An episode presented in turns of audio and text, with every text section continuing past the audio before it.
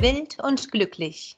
Das sind Charlie und Anja, ein Podcast über das verrückte Leben und die Liebe.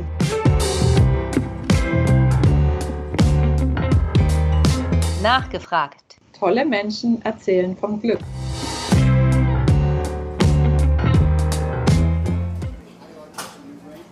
Heute darf ich euch Michael Stavaric vorstellen, ein österreichischer, tschechischer Autor, der zuletzt Fremdes Licht geschrieben hat. Hallo, hallo. Und die Frage aller Fragen auch für dich zu Beginn, was ist für dich Glück? Ich glaube, ich hätte noch vor einiger Zeit anders darauf geantwortet. Mittlerweile wäre es schon Glück für mich, wenn ich einfach normal mich in Europa bewegen könnte, sprich nach Berlin fliegen oder nach Zürich, beziehungsweise mit dem Zug fahren, weil ich neuerdings eigentlich eh schon in den letzten Jahren alles mit dem Zug fahre. Aber diese Art von Reisefreiheit und diese Art von sozusagen, das ist das Leben, das ich einfach gewohnt bin. Ich bezeichne mich selber, glaube ich, immer so ein bisschen als nomadisch und dementsprechend ist das gerade eher so die Hölle auf Erden für Nomaden, die irgendwie dazu verdammt sind, zu Hause zu sitzen und insofern Glück wäre einfach aufbrechen zu können, egal wohin wenn wir jetzt nicht in diesen außergewöhnlichen Corona-Einschlusszeiten wären, was wäre denn dann für dich Glück? Ja, dann wäre es, glaube ich, immer wieder so dieser Versuch, ein weiteres Buch zu schreiben. Also dieses Glück zu haben, sich dem widmen zu dürfen können und irgendwie auch immer darauf vertrauen zu können, dass man doch immer wieder neue Gedanken und Inspiration erfährt und dementsprechend wieder für sich was findet, woran man dann im Idealfall ein paar Jahre arbeiten kann und dementsprechend sich auf etwas einlässt und recherchiert und viel liest und irgendwie das Gefühl hat, ich mache etwas Sinnvolles, gerade in dem Moment, nicht nur für mich, sondern auch später für andere, die eben, wenn sie dann das Buch lesen, vielleicht da oder dort sich selber Gedanken machen oder sich inspiriert fühlen werden. Also das ist schon, finde ich, ein großes Glück, allein diese Tätigkeit ausüben zu können, nämlich Autor, Schriftsteller zu sein. Ja.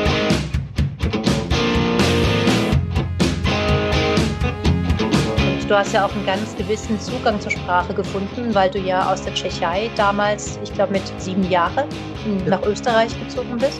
Ja, ich bin zweisprachig aufgewachsen ab dem siebten Lebensjahr und es ist, glaube ich, für Kinder gibt es nichts Schöneres, als mit mehreren Sprachen gleichzeitig aufzuwachsen, weil ich meine, dass ich dann im Kopf die Synapsen und die Sprachbilder und das Sprachvermögen und Inspiration und Imagination und Kreativität irgendwie ganz anders verzahnt, weil man ständig am Ausprobieren ist mit der Sprache, weil man selber sich immer so hinterfragen kann, schon als Kind, warum hat das Wort in der Sprache diesen Artikel und in der anderen ist es ein Femininum statt ein Neotrum und dementsprechend, warum gibt es dort diese Sprichwörter und wenn ich sie wörtlich übersetze in eine andere Sprache, ergeben sie überhaupt keinen Sinn und, und, und. Also ich glaube, das ist etwas Tolles, wenn man mit Sprachen sozusagen schon als Kind äh, seine Erfahrungen machen kann. Und dementsprechend, glaube ich, ist das für mich etwas ganz Essentielles gewesen. Also ich frage mich manchmal,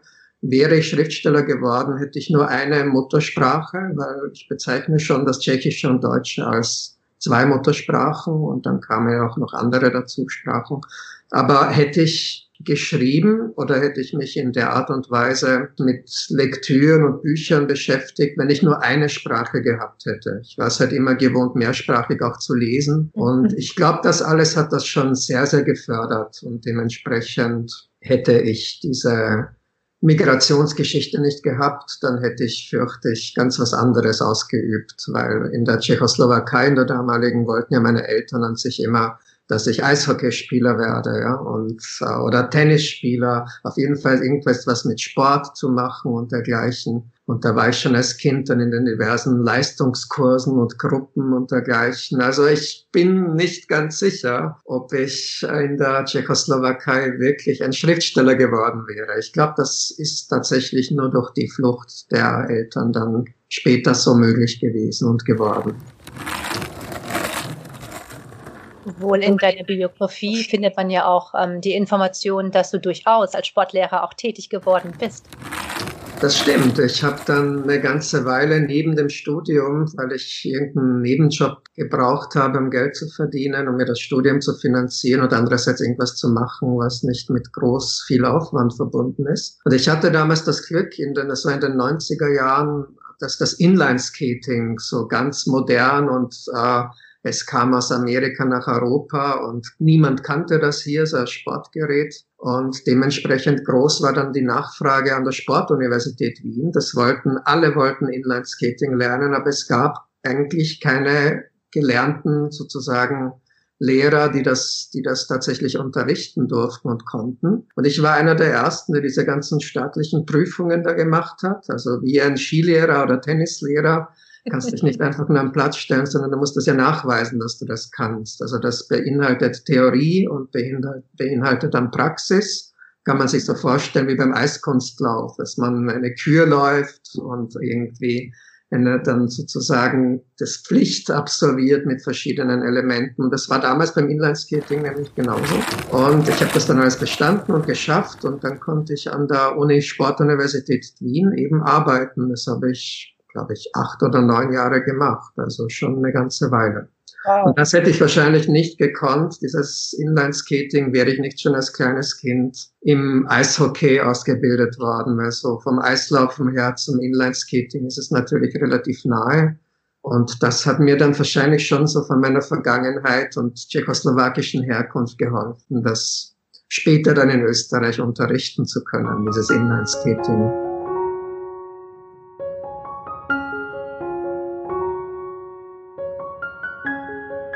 Die Zeit mit dem Inlandskating, das ist jetzt schon ein bisschen her, aber du unterrichtest immer noch an Universitäten oder auch an Schulen. Also du arbeitest mittlerweile nicht mehr mit Rollen unter den Füßen, aber ähm, mit Büchern und den Schülern oder Studenten. Macht das genauso viel Spaß? Oder? Ja, das macht genauso viel Spaß. Also das ist mittlerweile, äh, hätte ich das nicht, dann würde mir in der Literatur und in diesen kreativen Arbeiten was fehlen. Also ich brauche diesen Kontakt mit Kindern. Also ich habe ja nicht von ungefähr da eben vor einiger Zeit begonnen, Kinderbücher zu schreiben, die, finde ich, immer einen gewissen Anspruch haben sollen, wenn alles gut geht. Und das mit Kindern sich im Rahmen von Workshops etc. dann später zu erarbeiten an den Schulen unmittelbar, das finde ich immer ganz großartig, auch für mich, weil ich da immer selber viel lerne. Und dementsprechend auch mit den, mit den höheren Schulen, wo man, im Grunde habe ich mittlerweile alle Altersstufen, also vom Kindergarten bis zum Gymnasium, bis zu den Universitäten. Also es gibt keine Altersstufe, wo ich nicht schon regelmäßig Workshops gemacht hätte oder irgendwelche Art von kreatives Schreiben etc.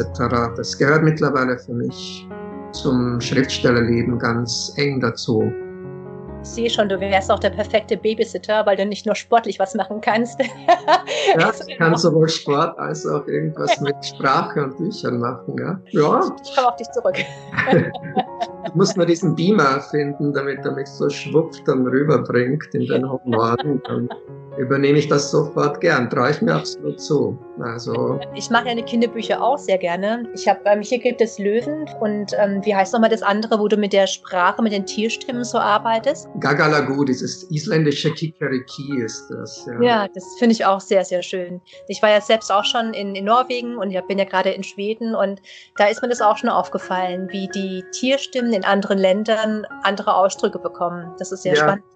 Ja. Das wissen die meisten Erwachsenen ja nicht. Den Kindern fällt das meist auf, wenn sie verschiedene Sprachen können. Mhm. Dann fällt ihnen auf und die, die hinterfragen dann sehr schnell, äh, warum jetzt der Frosch auf Türkisch eben ganz anders macht als im Deutschen. Und äh, da kann man mit Kindern ganz wunderbar drüber reden. Ich sage sogar den Kindern dann immer gleich, wie dieses ganze Fachgebiet heißt, die Onomatopoesie. Das ist also ein kleiner erster Zungenbrecher. Die Onomatopoesie meint ja alle klanglichen Wörter in den verschiedenen Sprachen, die entweder auf einem Laut hin entstehen oder eben dann wie zum Beispiel Babylaute oder irgendwelche Comicgeräusche, Bumzack oder dann eben in Kikariki oder Wow Wow, Wuff Wuff. Also das ist dann ein weiteres Gebiet. Und da sind sie eigentlich immer Feuer und Flamme und staunen dann immer, beziehungsweise wenn sie mehrsprachig sind oder eine andere Muttersprache als Deutsch haben, dann kommen sie auch sofort und erzählen mir, wie der Frosch auf Kurdisch macht oder wie in ja. Afrika irgendwie der Löwe eigentlich brüllt und welche Wörter es dafür gibt. Und interessant ist an dem aber immer, wenn man dann mit Erwachsenen spricht, also mit Türken in Österreich oder mit äh, ähm, ja, egal von wo aus der Welt, die vergessen als erstes, wie diese Tiere geklungen haben. Also wenn ich heute hier in Wien einen Türken frage, wie macht der Frosch auf Türkisch, dann sagt er mir sofort Quark, Quark, was fragst du so blöd, ja? Aber der türkische Frosch macht Wrak, Wrak, also wie das Wrack. Und das vergisst man dann als Erwachsener. Also irgendwie wird diese, diese Sprach- oder diese Wortgruppe so ein klein wenig überschrieben scheint bei Erwachsenen. Und mhm. dementsprechend äh, ist das auch immer für Erwachsene dann letztendlich spannend, wenn man ihnen erklärt, dass diese Tierlaute und Wörter, die dafür gefunden worden sind, allen anderen Sprachen anders sind als in der Sprache, die man jetzt gerade spricht.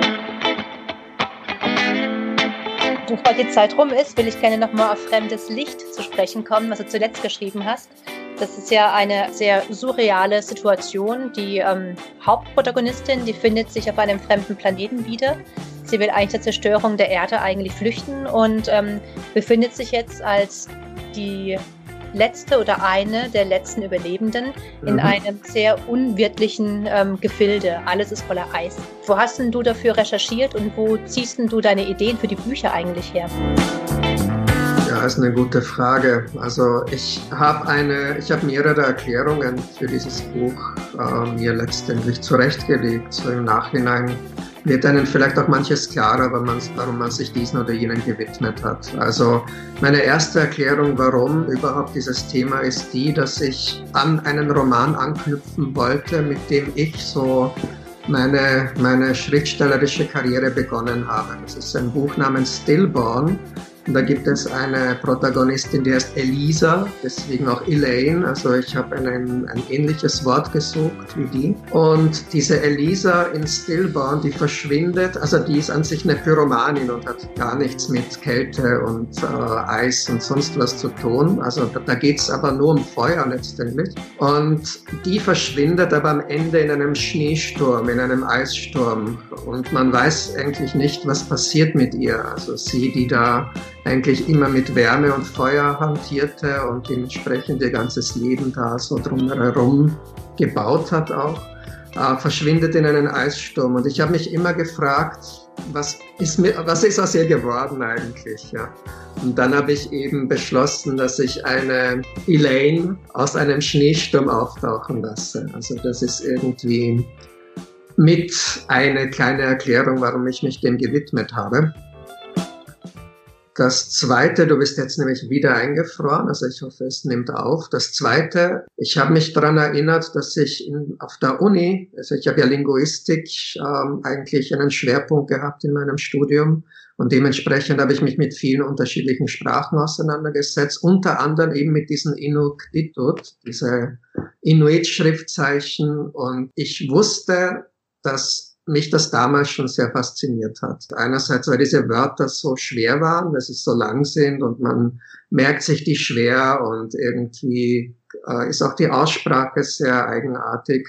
Und vor allem die Schriftzeichen der Inuit finde ich sehr futuristisch. Also das hat sowas von der Matrix, weil es viel so geometrischere Zeichen und Figuren sind. Also das ist so eine finde ich, futuristische Sprache. Und nachdem ich in den Roman ja auch so in die Zukunft aufgebrochen bin, die Kälte war klar, dann war es irgendwie relativ naheliegend, die Inuit und die Schriftzeichen. Und dann wuchs das und begann eben alles sich so zusammenzufügen. Aber das war irgendwie so die, die beiden Initialpunkte, aus denen heraus, glaube ich, fremdes Licht entstanden und gewachsen ist.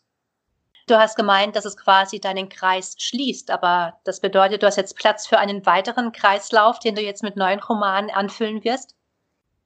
Ja, wer weiß das schon. Also ein ich frage mich ja manchmal, wie viele Bücher wird man noch schreiben? Das fragt sich wahrscheinlich jeder, der Bücher schreibt. Fällt einem noch mal was ein? Hat man noch so richtig Lust darauf, sich vor allem auf sein, also sich auf Romane einzulassen. Also mit Romanen meine ich auch nicht unbedingt, dass ich Romane schreibe. Da könnten wir auch lange darüber diskutieren, was ist heutzutage noch ein Roman und wie hat sich der Romanbegriff verändert.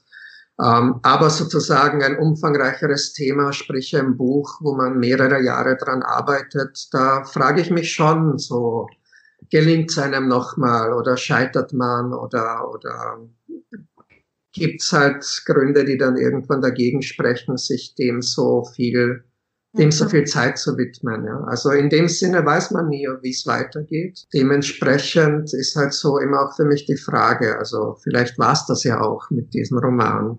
Wer weiß. Das kann ich mir nicht vorstellen. ich werde auf jeden Fall noch Bücher schreiben. Äh, das habe ich mir schon vorgenommen und ich habe auch schon eine Idee für ein nächstes Kinderbuch. Mhm. Und so eine weitere Idee, beziehungsweise da gibt's auch schon Probeseiten für ein Prosabuch, aber kein Roman in dem Sinne. Ja. Also wann ich wieder einen Roman schreibe, das steht wirklich in den Sternen und sicher nicht in den nächsten Jahren, sage ich jetzt mal. Prosabuch und Kinderbuch hört sich ja auch schon sehr verlockend an. Ja, das. Und ein Gedichtband mag ich auch machen. Also so eher so wie der bisschen andere Projekte. Ich liebe ja diese kleineren Bücher, die ich dann so dazwischen mache.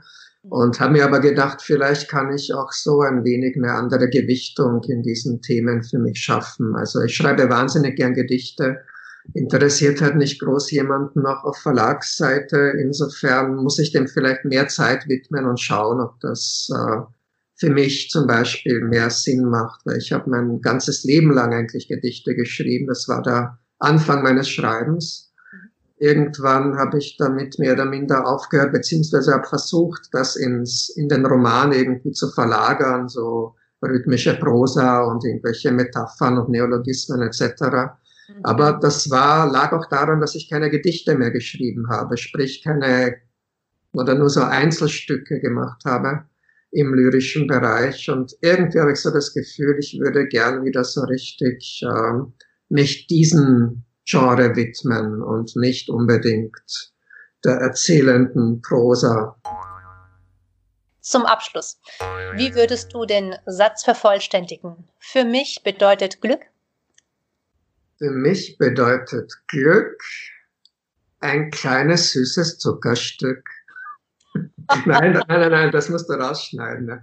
Für mich bedeutet, für mich bedeutet Glück, dass ich einen Moment wie diesen jetzt gerade erlebe, wo alles andere ganz weit weg ist und wo man das Gefühl hat, alles wird gut.